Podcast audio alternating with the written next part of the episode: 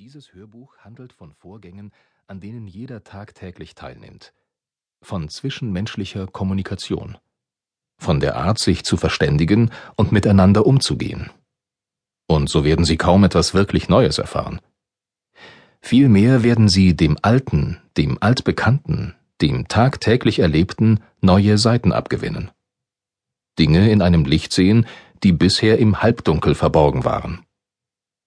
Aber hat die Psychologie etwas anzubieten, um die zwischenmenschliche Kommunikation nicht nur wissenschaftlich zu erhellen, sondern auch besser zu machen? Sie hat. Zwar hat sich wohl bisher kaum jemand durch das Studium psychologischer Lehrmeinungen und experimenteller Befunde in seiner Kommunikationsfähigkeit verbessert, aber einiges Rüstzeug und einige Wegweiser stehen bereit für den, der lernen und umlernen will. Ich hätte keine Lust gehabt, ein Buch über Kommunikation zu schreiben, wenn nicht sein Inhalt für mein persönliches Leben Bedeutung hätte. Als ich zum Abschluss meiner Schulzeit das Zeugnis der Reife erhielt, bestand meine Kommunikationsfähigkeit vor allem darin, in einer raffinierten, gelehrsamen Sprache über Sachverhalte zu reden, zu denen mir jede Erlebnisgrundlage fehlte.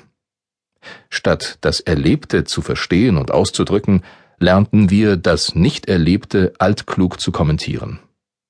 Das reife Zeugnis in der Hand fühlte ich mich dennoch ungebildet in Fragen des zwischenmenschlichen Umgangs.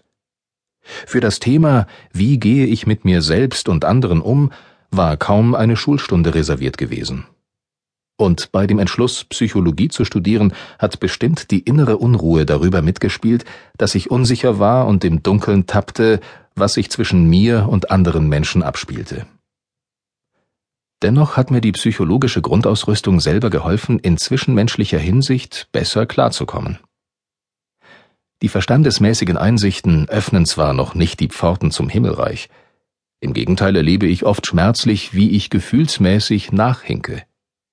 Während sich der Fortschritt der gedanklichen Einsichten in sieben Meilenstiefeln vollzieht, folgen die Gefühle und das Verhalten noch dem alten Trott und kommen nur im Schneckentempo Millimeter für Millimeter hinterher. Und so sind viele Lernziele, die in diesem Buch umrissen werden, im Wesentlichen nur durch Selbsterfahrung und Verhaltenstraining erreichbar. Dennoch bin ich der Überzeugung, dass rationale Einsichten die Persönlichkeitsbildung einleiten und abstützen können. Auch habe ich die Erfahrung gemacht, dass Leute wie ich deren Heimspiel im intellektuellen Bereich liegt, sich eher durch kognitive Wegweiser auf ein emotionales Gelände verführen lassen. Als ein solcher Wegweiser versteht sich dieses Buch.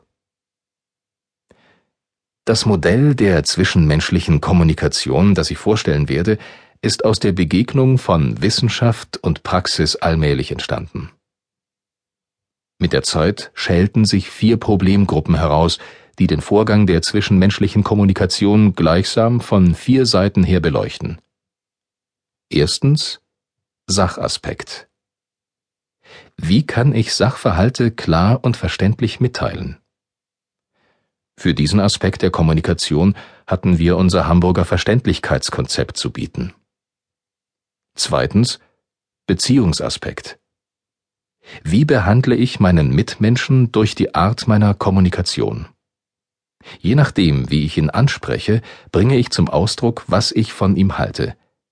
Entsprechend fühlt sich der andere entweder akzeptiert und vollwertig behandelt oder herabgesetzt, bevormundet, nicht ernst genommen. Drittens Selbstoffenbarungsaspekt. Wenn einer etwas von sich gibt, gibt er auch etwas von sich. Dieser Umstand macht jede Nachricht zu einer kleinen Kostprobe der Persönlichkeit, was dem Sender nicht nur in Prüfungen und in der Begegnung mit Psychologen einige Besorgnis verursacht.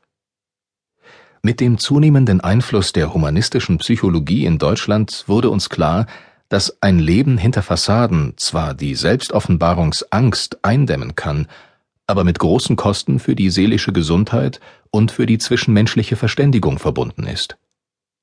Mit diesem Aspekt ist das Thema der Echtheit, Authentizität angesprochen. Viertens Appellaspekt. Wenn einer etwas von sich gibt, will er in der Regel auch etwas bewirken. Das Problem von Einfluss und Manipulation stellt sich nicht nur in der Werbung und Propaganda, nicht nur in Erziehung und Unterricht, sondern auch bei allerlei menschlichen Eigenarten bis hin zu neurotischen Symptomen, von denen man spätestens seit Alfred Adler weiß, dass sie nachhaltige Wirkungen auf